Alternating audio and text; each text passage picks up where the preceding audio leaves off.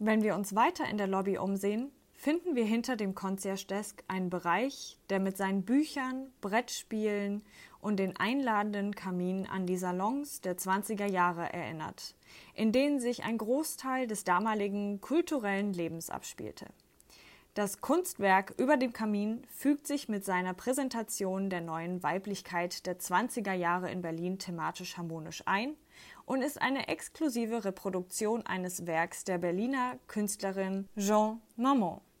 Apropos Weiblichkeit. Ein wenig versteckt vor den Augen der meisten Gäste und Besucher schließt sich an diesem Bereich ein kleiner Ruheraum an, dessen stilgeprägte Designelemente wie das Flügelmotiv auf den Wänden, die Wolkeninstallation, die hängenden Orchideen sowie die sanfte Farbgestaltung in Gold, Weiß und Grün einen klaren Bezug zur Femininität des Jugendstils darstellen.